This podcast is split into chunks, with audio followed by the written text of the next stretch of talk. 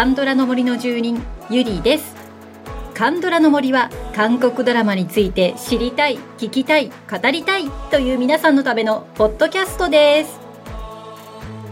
今回はまた2月の俳優さん特集の2人目となります。はいもうこの企画ですね。なかなかに私の勉強になっておりまして皆さんがねどうしてこの俳優さんをまたその出演作品を推しているのかというのがもうひしひしと伝わってくるんですよね。でまたこれが伝わるとですねまた見たくなるんですよね。もうなんかねあの純推しが増えていくというかさあ困ったこんなに増えていてどうしようで以前ですねあのイドンクさんを特集したこともあってでイドンクさんも私の中では純推しになってるんですけれども、まあ、今その流れでバッドクレイジー見ていますこれあの何といいか ドンクさんのあの端正なお顔がですね結構崩れるんですよね。あの今までにないこうちょっと情けなくってっていうキャラクターでで、まあ、時々かっこよかったりもするんですけどまたそのギャップもいいんですよね。であのドラマの中のあのドンクさんの役のリュースヨルが「あのお？とか言って「お？ってすっとぼけた声出すんですよこれ。これが好きで。なんかちょっとこう癖になるというか。まあ、そんな感じで純推しをですね楽しんでいるんですけれどもどんどん増えていっちゃうので今困ってます。でまたねあの今ちょっと録画貯めてるのがあの同じく特集をしたソン・ジュンギさんとかね。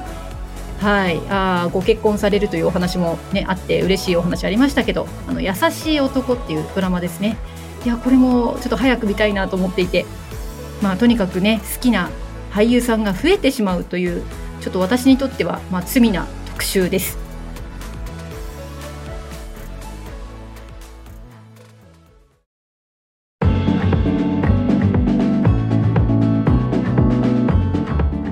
はい。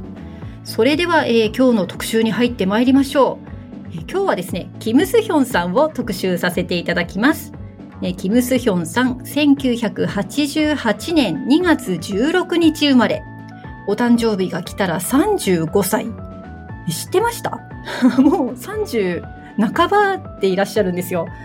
いや、これがね、全く見えない人ですよね。で、まあ今回は、えー、前回のね、ソン・ソックさんと同じで、まあドラマのね、好きなものを教えてくださいというのと、俳優さんの魅力を教えてくださいという2つの質問をさせていただきました。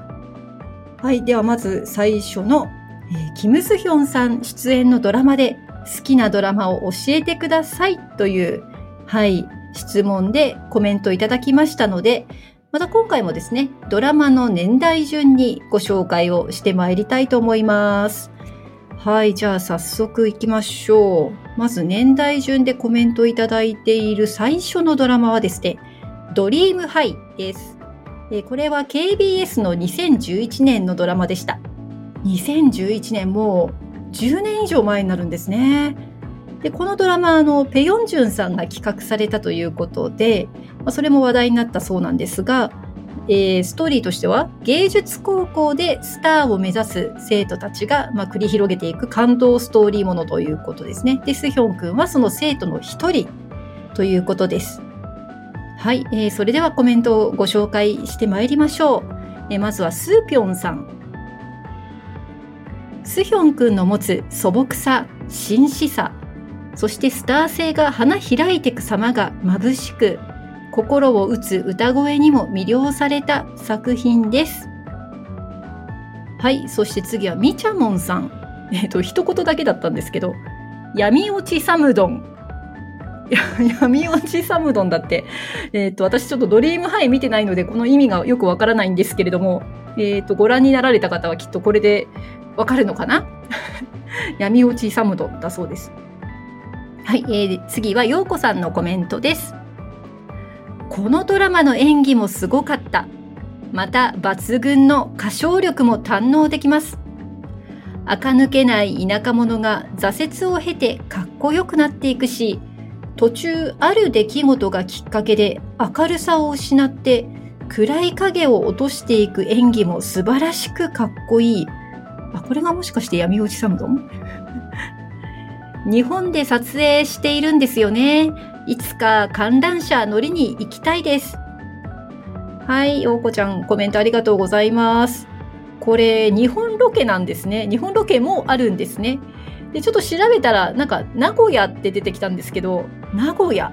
また、あの、面白いとこ行きますよね。はい、ちょっと行ってみたいなとも思いましたが、えー、スヒョンくんね、歌もうまいんだよね。なんかね、この前、日本に来てくださって、ファンミもありましたけど、そこでもね、歌を披露されたと聞いております。で今はね、あの、KNTV で2月はスヒョン君特集なので、まあ、そこでこのファンミの様子も番組で、はい、あの、放映されておりますけれども、私も録画しております。あの、ぜひね、このスヒョンさんのね、声をちょっと堪能すべく、あの、まだ待機中なんですけれども、絶対見たいと思ってます。そしてこのドラマ、まあ、調べてみますとですね、出演者がすごい豪華で、アイユーちゃんだし、えー、オクテギョンだし、ペスージだし、オムギジュンだしってなんかすごいメンバーですね。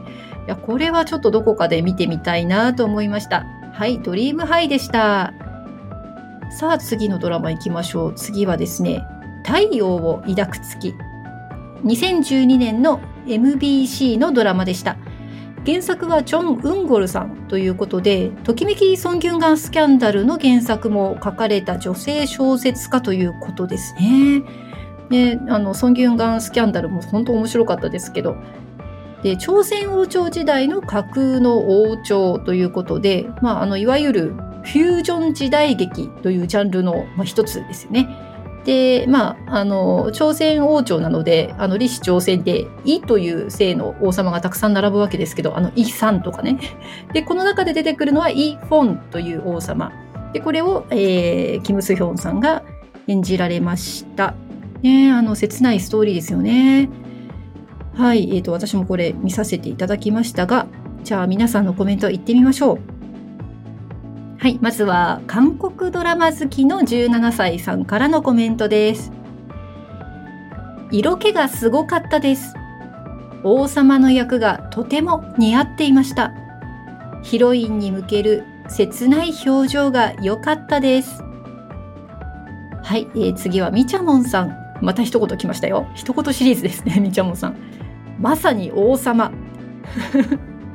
本当にね、若いのに貫禄ありましたよね。はい、えー、次のコメントはガネーシャさんです。もういろいろ泣くことが多かった。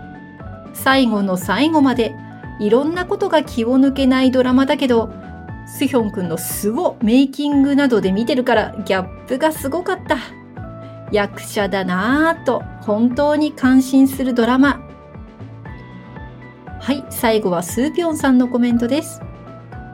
心に痛みを抱えた若きフォンを見事に演じきってると思います。この役者さんは演技力が半端ないと感嘆した作品です。はい、皆さんありがとうございました。いや本当にすごい演技力だったと思いますよ。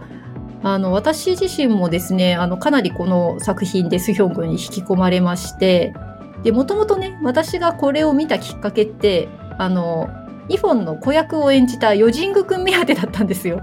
で、まあね、ヨジングくんも素晴らしかったですよね。本当に素晴らしくて。で、一応ね、ヨジングくん目当てで見たものの、結局まあ途中でスヒョンくんに変わるわけで、でもね、私、ほとんど違和感なく最後まで見られました。いや、本当にね、すごく良くて、で、ね、ペクさん芸術大賞でも、まあ、男子の最最優秀演技賞ということで、いや、それもね、納得だなと思います。で、作品自体もね、あの、ペクさん、やっぱり受賞してますので、これはね、ちょっと外せない作品ですよね。なんか視聴率もね、40%を超えてたとか。いや、すごいね。で、またこのね、子役もすごくて、今、あの、名前を挙げたヨジング君の他にも、あの、イムシワン君ね。めっちゃキラキラオーラでしたね。で大人になってからのあのヤン・ミョングンのチョン・イルさん。いやー、チョン・イルさんも素敵でしたね。またこれがね、あの、スヒョン君といい感じの、なんて言うんでしょう、あの、ケミで、また切なさ倍増なんですよね。いや、太陽を抱く月はね、これはもう本当に素晴らしいので、ぜひ皆さんにも見ていただきたいドラマです。はい。いや、なんかやっぱりビッグネームばっかりだね。スヒョンくんのドラマって。次、またビッグネームいきますよ。星から来たあなた。2013年 SBS のドラマです。いやー、これももう本当に有名なでね、スヒョン君演じるのは宇宙人ということで、まあ、チョン・ジヒョンさん演じる有名女優との恋という、はい、あの、またちょっと一風変わったドラマですけれども、これもね、最高視聴率30%超えということで、いやー、なんかもう、ね、太陽を抱く月から、またこの星から来たあなたということで、主演スタートしてね、確立された感がありますよね。でまたこれ余談ですけどここに出てきたあのシン・ソンロクさんがね 本当に魔王のようでしてあの対決も見ものだったなと思います。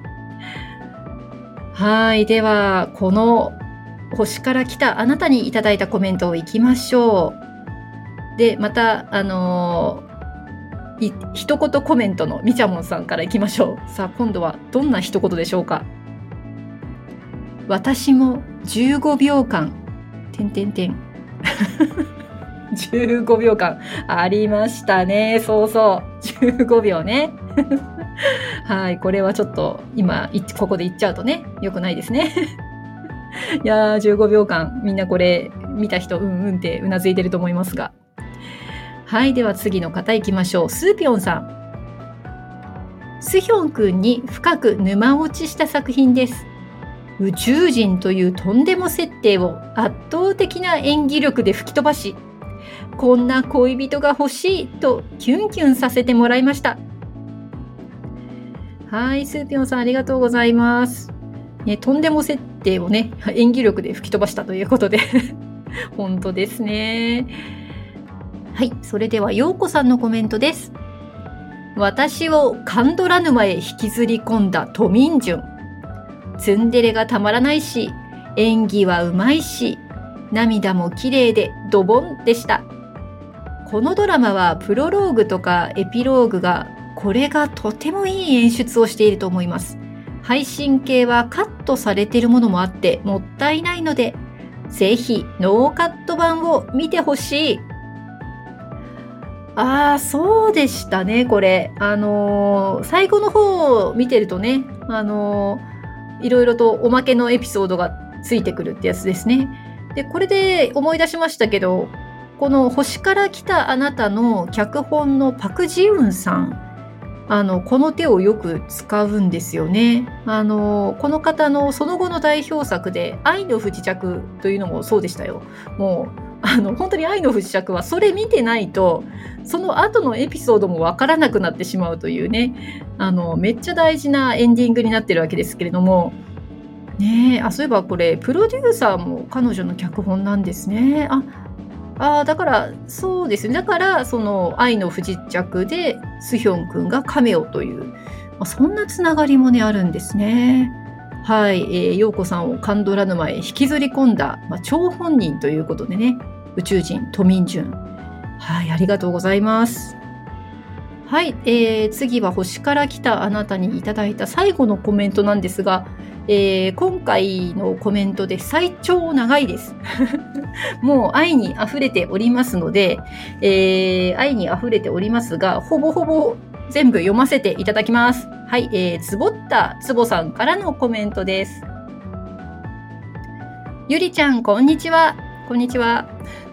今回の特集が大好きなスヒョンくんだとしてめっちゃテンション上がっちゃってるツボでございます。ツボはスヒョンくんが登場するものは全部好きなのでチェックリストも全部印を入れました。とはいえ全部コメントしたらこの番組が終わらない自信があるのでコメントするのは星から来たあなたに絞ることにしました。かっこ胸をなで下ろすゆりちゃんが目に浮かびます。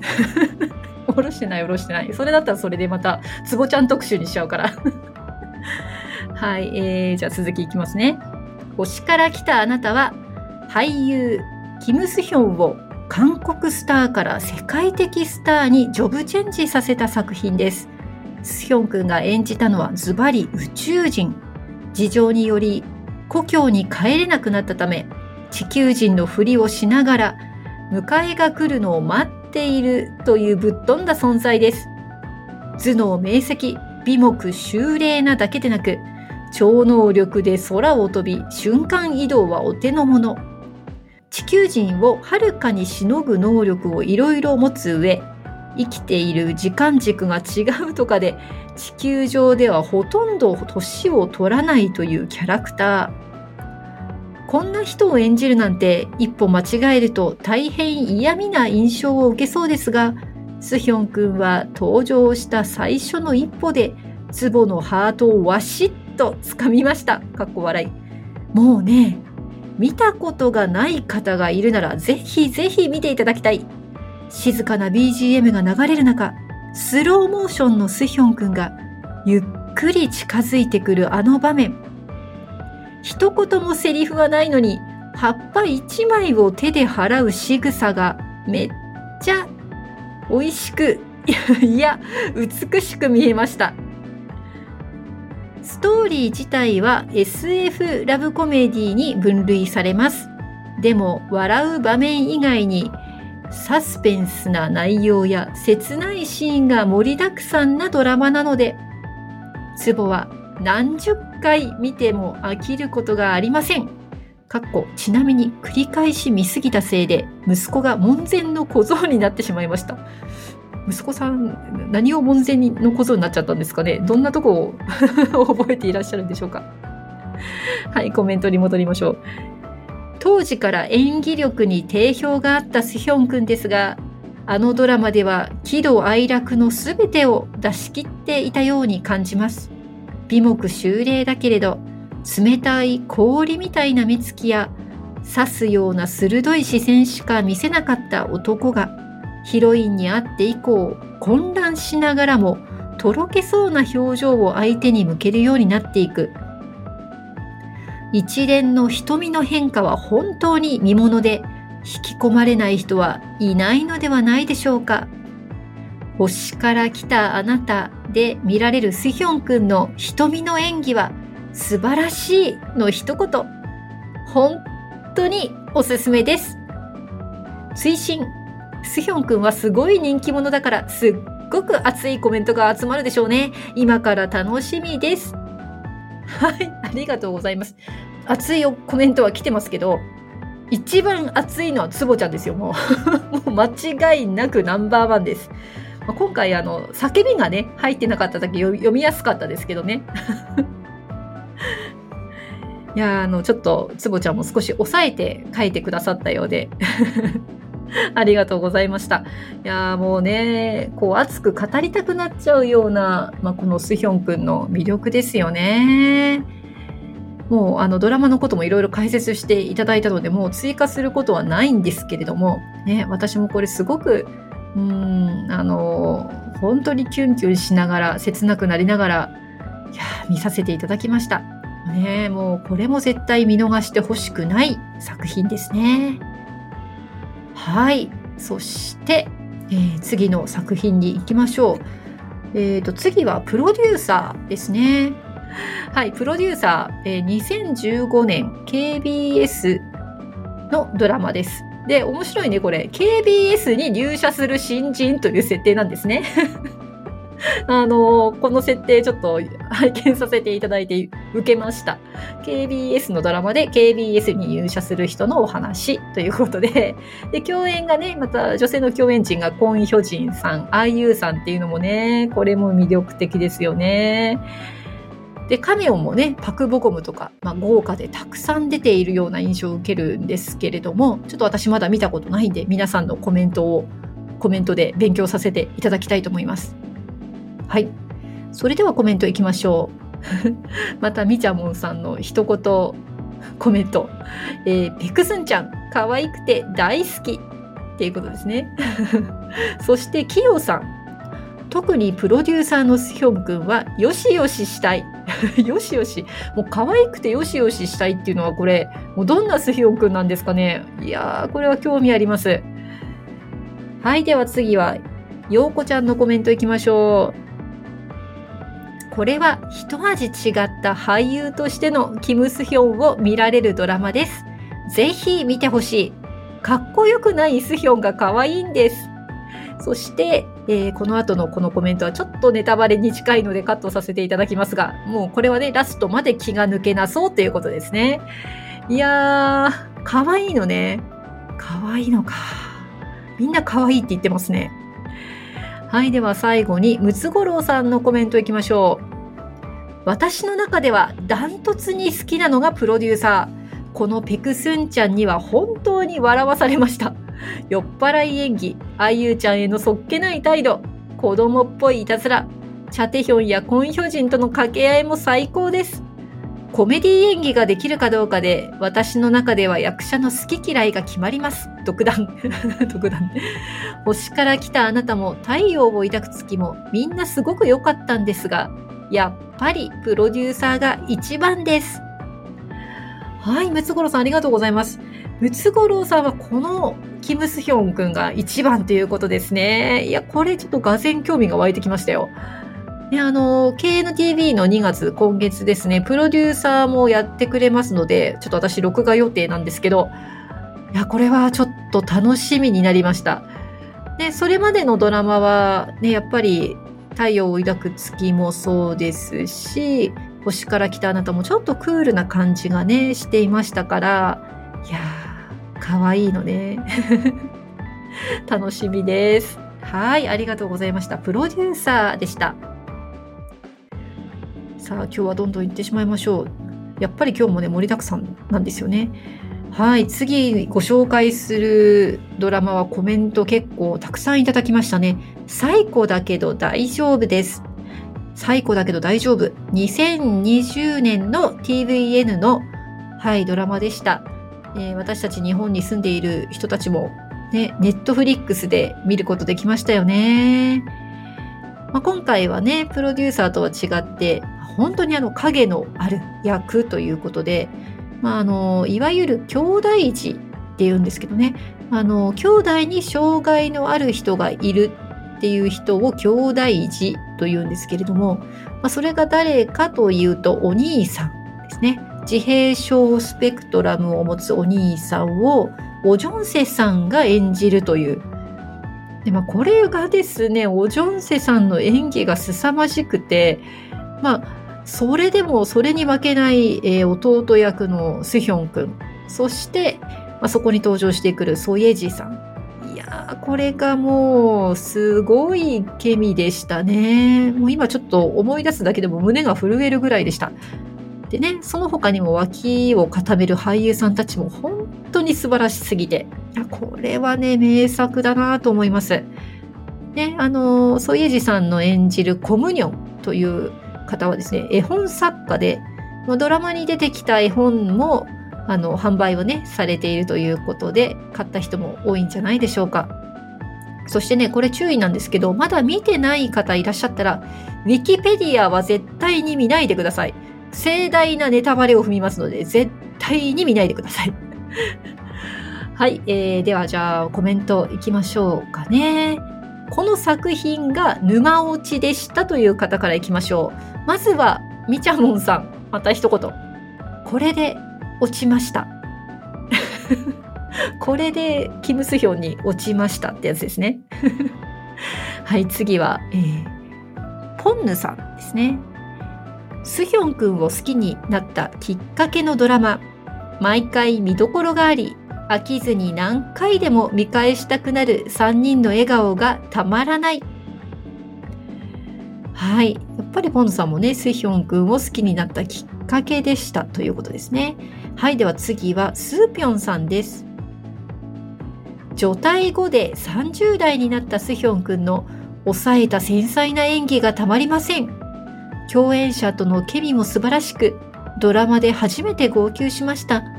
スヒョン君を一生応援しようと決心させてくれた作品です。はい。ということで、これが、まあ、沼落ち。このスーピョンさんのもね、あの、一生応援しようっていうのは、これ、まあ、まさに沼落ちだと思うんですけれども、はい。本当にこの作品でかなりキム・スヒョンさんのファンがね、増えたんだと思います。はい。まだまだえー、いっぱいコメントがありますので、どんどんお読みしていきましょうか。はい、それでは次は、ようこちゃんのコメントです。除隊後の初作品。これはもう言わずもがなの名演技でしたね。目の輝きまで自在に演じるのがすごすぎました。そっか、これ除隊後初だったのね。ちょっと私もキム・スヒョン君の存在を知ったのがこの作品だったので、そっかそっか、兵役後だったんですね。はい。それでは次のコメントはガネンシャさんです。まず、スクラブ姿に燃えた。えスクラブというのはあの介護士さんがあの病棟で着ている服ですね。なのであのスヒョン君がその病棟のシーンでよく着ていた、はい、あれです。はい、じゃあコメント続きいきましょう。泣くシーンでは一緒に泣けちゃうし、スーツの時には別人のようになるし、キスシーンではニヤニヤしちゃうし、いろんなスヒョンくんが見れてよかった。おジョンセイ氏の役がまたいろいろ引き立たせるのがたまらんドラマ。私のはキム・スヒョンはじめまして作品だったので、なおさら印象に強いかも。はい、ガネーシャさんありがとうございます。ね、先ほど申し上げましたが、私もあのキム・スヒョン君の主演作品としては初めましてだったので、いやこれ本当に印象強かったですよね。はい、えー、それでは最高だけど大丈夫の作品にいただいた最後のコメントいきましょう。ともりんさんです。これはコムニョン役のソイエジさんとのケミがとっても良かったですね。スヒョン君は私はスーツ着てビシッとしている姿よりもジャージあの緑色の例のジャージ、シークレットミッション。や、介護士の制服姿とかが燃えます。このドラマでは、オジョンセさんにかなり加わりましたが、それでも素敵でした。コムニョンとのセリフ回しや、ナイフ掴んで怪我しながらの絡みとか、このドラマ結構ドハマりでした。天気が良ければ会いに行きますとはカラーが全く違いますが、ヒーリングされました。はい、ともりさんありがとうございます。まあ、確かにこれもジャンルとしてはヒーリングですよね。あの、確かに天気が良ければ会いに行きますも、それはヒーリングドラマでございましたが、こっちの方が、このヒーリングレベルが、なんというかあの、ハイリスク、ハイリターンな感じがするんですよね。もう怖いしでそしてリターンはもうね天気が良ければの日じゃないほどのリターンな感じが来ましたよ。うん、もうねとにかくあちこちでボロボロ泣けてくる、まあ、そんなドラマでしたね私にとっても。はいということで最後だけど大丈夫でしたがいやこれ見たくなっちゃったなまた。もうこうやって過去作見たくなるとまた進まなくなるんだけどいろいろ。まそれだけねいいドラマだったということで。はい。それではまあ最後ですね。もう最後のドラマに来てしまいましたが。はい、えー、次の作品は「ある日真実のベール」です。これは2021年クーパンプレイオリジナルでしたね。いや珍しいですね。あのクーパンプレイのオリジナルということで日本ではアマプラで配信されました。なんかイギリスのドラマのリメイクなんだそうですね。知らなかったです。平凡な大学生が身に覚えのない殺人事件の犯人にされてって大学生。30代で大学生。さすがです。これ私も実は見ようかなと今思っているところなんですがメンタル持ちますかね？まあそんな感じでどんなドラマなんだろうというのはちょっとお二人の方からコメントをいただいてますのでご紹介してまいりましょう。まずは、はい、えー、一言のみちゃもんさんが一言じゃなかったっていう感じなんですかお読みしましょう。もうやめてあげてと思いながら見てて、ベッドシーンやお尻最高でしたですって、えーと、見た方どうでしょうか？どあのご同意いただけますでしょうか？私はこれから見るのでこれを楽しみにしていきます。はい次はともりんさんです。これは本当にかわいそうでかわいそうででも途中で擦れたようになって悪に染まりそうになるんですけど弁護士さんたちのおかげで立ち直っていくという内面の変化がよく演じていたと思いましたよ。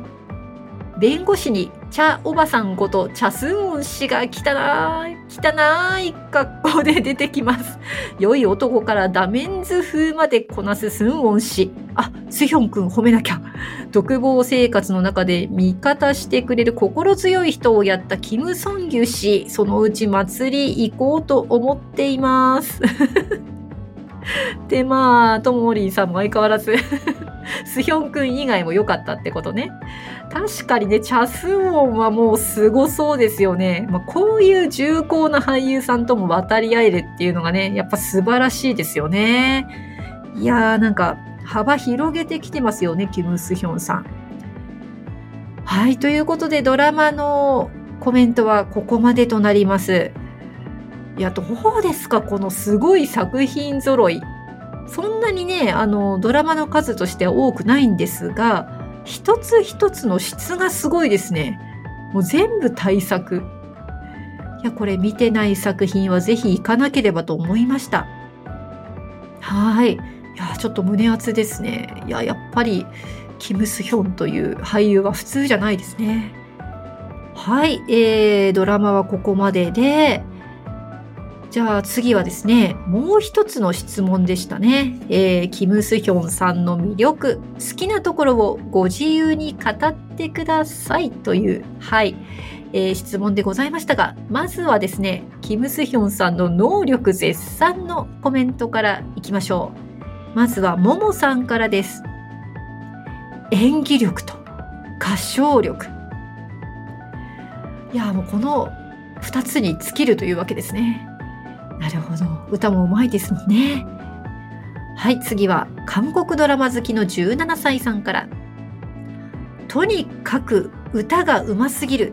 キム・スヒョンさんが歌っている太陽を抱く月の OST は今でもほぼ毎日聴いています。いやー、これほぼ毎日 これもすごいですね。はい、次はムツゴロウさんです。どんな役でもどれもうまいところかな安心して見られます。透かした役よりちょっと抜けた役が似合う。褒めてます。なるほど、ありがとうございます。もう演技力は抜群ってことですよね。まあ、このポッドキャストはあのカンドラの森という名前なのでドラマ専門でやってますけれどもこの映画のねシークレットミッションとかもねほんと凄まじかったですからねあれはあの抜けた役からあのかっこいい役までのあの、なんて言うんですか、ギャップ度が、これナンバーワンなんじゃないかってぐらいの振り幅でしたからね。はい、ありがとうございます。では次のコメントからは、まあ、あの、キム・スヒョン君のね、どこがかっこいいのっていう、あの、体のお話ですね。はい、えー、まずはともりんさんからです。汗も美しい、あの、細マッチョ。目、綺麗な目、澄んだ目をしています。はい。次はつぼったつぼさんです。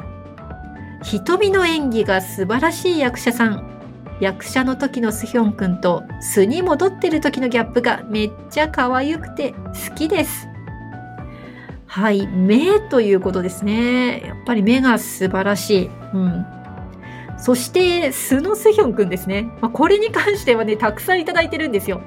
さあ、スノスヒョンくんのコメントいってみましょうか。えー、まずはポンヌさん。自由奔放で笑顔が素敵。天然な感じもたまらなくいい。はい次はみちゃもんさん。しっかりしてそうで天然なところ。予想もできない自由さ。謙虚。すべてにおいて好きです、はい、次はガネーシャさんです。天然。もうみんな天然天然言ってる。天然。本当に人間離れした宇宙人だと思う。かっこ笑い。笑顔が可愛すぎる。はい、次はキヨさん。あんなに完璧なのに、どこか可愛らしく、育てたくなる息子感。そうか、可愛いから育てたくなる。なるほど。はい、ありがとうございます。いや、全くこの天然って何度出てきた？もう まだこれからも出てきそうな感じですが。はい、えー、ではスーピョンさんのコメントもいきましょう。まずは素晴らしい演技力特に目で心の揺らぎを伝えられるところです低音で心地よい声と伸びやかな歌声も大好きです。もちろん、かっこかわいいルックスと人間離れした頭身も素敵です。大スターになってもおごらず、何事にも真剣に取り組む姿勢を持ちつつ、かなり不思議な行動をしてしまう自由で天然なところにギャップ萌えが止まりません。ありがとうございます。やっぱり天然出てきた。はい、それでは、えー、ラストのコメントをご紹介しましょう。えー、ようこちゃんのコメントです。魅力は何と言っても演技中のかっこよさ。色気とのギャップが激しい素の天然っぷりです。あんなにかっこよく演じるのに悲しく切なく綺麗な涙を流して涙を誘うのに素のあの天然少年たるや大爆笑です。かっこ笑い。最古だけど大丈夫の制作発表をぜひ見ていただきたいし、去年のファンミーティングの宇宙人っぷりも見てほしい。なのにめちゃくちゃ歌がうまいとか、ギャップ萌えにも程があります。はい、ありがとうございます。やっぱり出てきた天然。これ天然何、何人出てきた？ほとんどの人が天然って入れてましたね。これはまあなんか聞いてみたらほぼ満場一致で、ね、キム・スヒョン天然ってことですね。でもね、本当にこの才能あふれる、ね、もう素晴らしい人ですよ。演技も歌も。そしてお人柄もね。だけど宇宙人。いや ファンミーティングの録画めっちゃ楽しみ。はい、ということで皆さんに余すところなくスヒョンくんの魅力を伝えていただきました。ねもうこの才能、そして天然プリをですね、またどんどんと広げていってほしいですね。いやもう皆さんからね、この彼の魅力を伝えていただいて本当に嬉しいですね。で、まあちょっとここで、あの、宣伝ですけれども、あの映画の方もね、あの今、ドリーパースという、カタカナでドリーパースというサイトで、あの映画の再上映を目指す投票というのをやってるサイトなんですけれども、実はあの、シークレットミッションは今200位台にいますね。で、リアルが100位台にいます。で、皆さんが毎日毎日投票していきますと、その毎日投票している人の数でどんどん順位が上がってまいりますので、ぜひ、はい、大きなスクリーンでキム・スヒョンさんとね、会いませんか？そしてスヒョンくんもうちょっと映画出ませんか？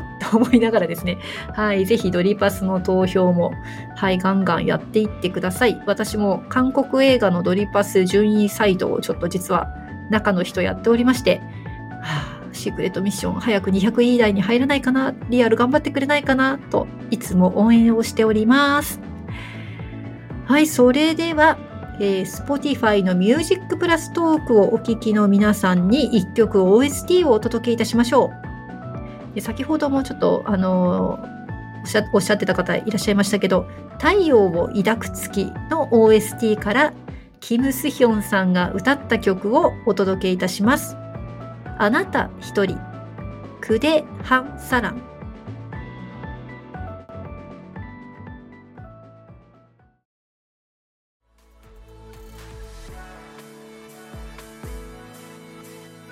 はい。あなた一人、クデハンサランでした。いやー、すごい上手ですね。本当にスヒョン君って。そしてね、この曲、ハンサラ、ハンサラって何回も出てきますけど、スヒョン君にね、あなた一人ですって叫ばれると、やばいですね。この曲。はい、ということで、えー、ぜひ Spotify で Music プラストークバージョンでお聴きください。プレミアム契約の方は曲を最後まで、フリーの方は30秒までお聴きいただけます。はい、えー、次回はですね、カンハヌル特集となりますよ。今月は4人頑張って紹介すると決めましたので、私も頑張って、はい、収録編集させていただきます。でね、えー、そろそろナムジュヒョクさんのアンケートもオープンしますので、こちらにもどしどし、はい、えー、回答をお寄せください。はい、えー、番組の感想もぜひお送りください。またこんな特集もしてくださいというリクエストもお待ちしております。LINE 公式アカウントにご登録いただければ配信もアンケートの通知も逃さず受け取れます感想もすぐに送れます。Twitter、Instagram、Facebook でご案内しておりますのでぜひご登録をよろしくお願いいたします。それでは今日もお聴きいただきありがとうございました。また次回カンドラの森の奥深くでお会いいたしましょう。